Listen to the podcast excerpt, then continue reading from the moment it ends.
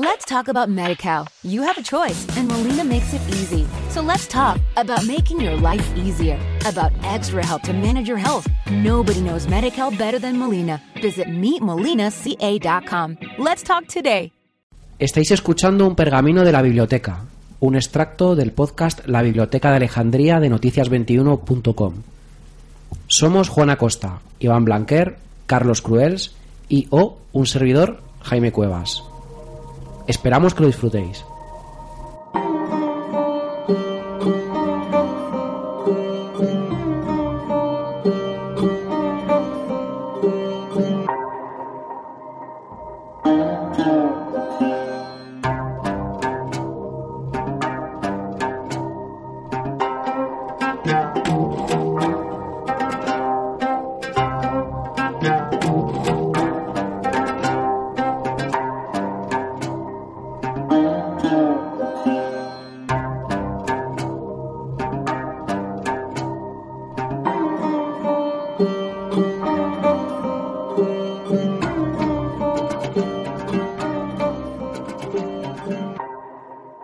Pues vamos a continuar nuestro podcast con la sección beta, en la que nos vas a hablar, Carlos, de la aventura de Julian Kopke. Eso es. Yo, francamente, no he oído hablar nunca de Ni yo hasta que- más persona. Pero Nadie, yo creo. Creo, creo que has oído hablar de ella por pura suerte. Claro, seguro que va a ser súper curioso. No va, Sí. vas a. Sí, y como siempre, casquería. Será vamos, macabro total, ¿no? Y- Y, muy Sí, sí. alegre. A mí, a mí me gustaría decir que después de que Carlos nos hablara de submarinos, cómo se hundían, se chocaron varios submarinos y algunos se hundían. Es verdad, dijeron un submarino. Eh, Dos eh, submarinos, ¿no? Era uno americano Y uno, y uno... y un fran- francés, No, ¿puede es ser? un francés o y un inglés francés. Sí. o-. Y me gustaría decir que he estado mirando las noticias y no he oído todavía ninguna noticia de que nadie se haya comido a nadie.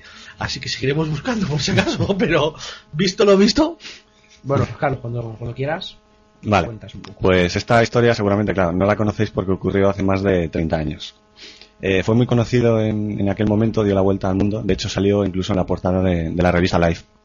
Eh, cuenta la historia de, de una joven, de Julian, de alemana, de, de 17 años, que sobrevivió a una caída de 2.000 metros desde un avión y fue capaz también de, de sobrevivir 10 días en la selva a la intemperie.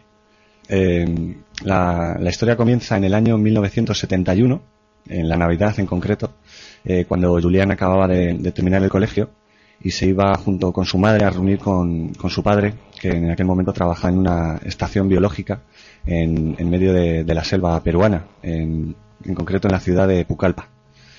Eh, los padres de, de Julián eran biólogos y eh, tenían un programa en la Universidad Nacional Mayor de San Marcos de investigación de historia natural. Y como consecuencia de ello les otorgaban, igual que hacen con los radioastrónomos, que les, dan un tiempo de uso de, los radiotelescopios en base al estudio, eh, les concedieron tres meses en una estación biológica en medio de la selva, que es en la, que, en la cual se encontraba el padre en aquel momento. Entonces, como digo, la madre y ella, eh, ella acababa de terminar el colegio en, ese momento y se iban a, reunir con el padre. Eh, la idea inicial era utilizar una, una, una línea aérea eh, de renombre y prestigio, que en aquel momento era la línea aérea Fawcett. Pero dadas las fechas que eran, que eran previos a la Navidad, eh, no había billetes y se tuvieron que conformar con otra línea paralela de no tan prestigio, llamada LANSA, eran Líneas Aéreas Nacionales S.A., eh, que además había perdido dos de sus aviones. Entonces, claro, el padre madre mía. bueno, no no estaba muy a favor, pero bueno. No, no. Eh, además, el, eh, claro, por las presiones de los accidentes que habían tenido y, y debido a, a los, a los requerimientos de seguridad que, que tenían que tener con el único avión que les quedaba, encima eh, salían con, re- con retraso. Entonces, bueno, eh, salieron de, Lima con rumbo a la ciudad de Pucallpa y el, el vuelo estaba estimado en unos 50 minutos. Y a eso de los eh, 30 minutos de vuelo, eh, empezaron a ver una, tormenta a lo lejos, eh, que en principio eh, todo piloto debe intentar sortear, no adentrarse directamente, puesto que pueden ser peligrosas. Pero dadas las fechas que eran eh, previas a la Navidad, pues eh, este piloto intentó atravesarla de la manera más segura, entre comillas, posible, que era volando eh, a media altura, sin meterse en el núcleo duro de la tormenta, que, eran, que son nubes muy altas y muy densas, y con carga eléctrica. Sí.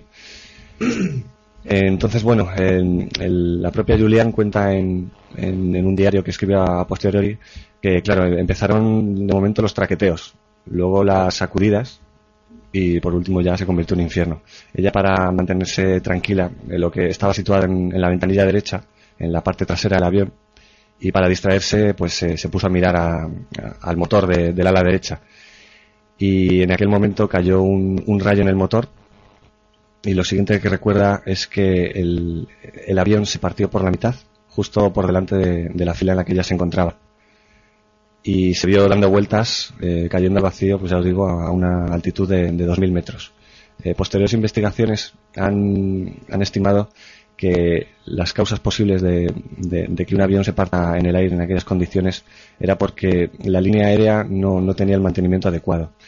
Eh, adicional a, las turbulencias que tuvo que soportar el avión en medio de una tormenta, bajando por debajo de la misma. Y además el, rayo que, que- que cayó sobre, sobre el ala. Eh, ¿Cómo es posible que esta chica sobreviviera? Pues también se ha calculado que debido a- al peso de ella, que os recuerdo que era una chica de 17 años, el centro de ella estaba, ella estaba, a diferencia de algunos otros pasajeros, estaba amarrada al asiento. Entonces, el centro de gravedad hizo que por muchas vueltas que ¿Te está gustando este episodio? Hazte fan desde el botón Apoyar del podcast de Nivos. Elige tu aportación y podrás escuchar este y el resto de sus episodios extra. Además, ayudarás a su productor a seguir creando contenido con la misma pasión y dedicación. Let's talk about MediCal. You have a choice, and Molina makes it easy. So let's talk about making your life easier, about extra help to manage your health. Nobody knows MediCal better than Molina. Visit meetmolinaca.com. Let's talk today.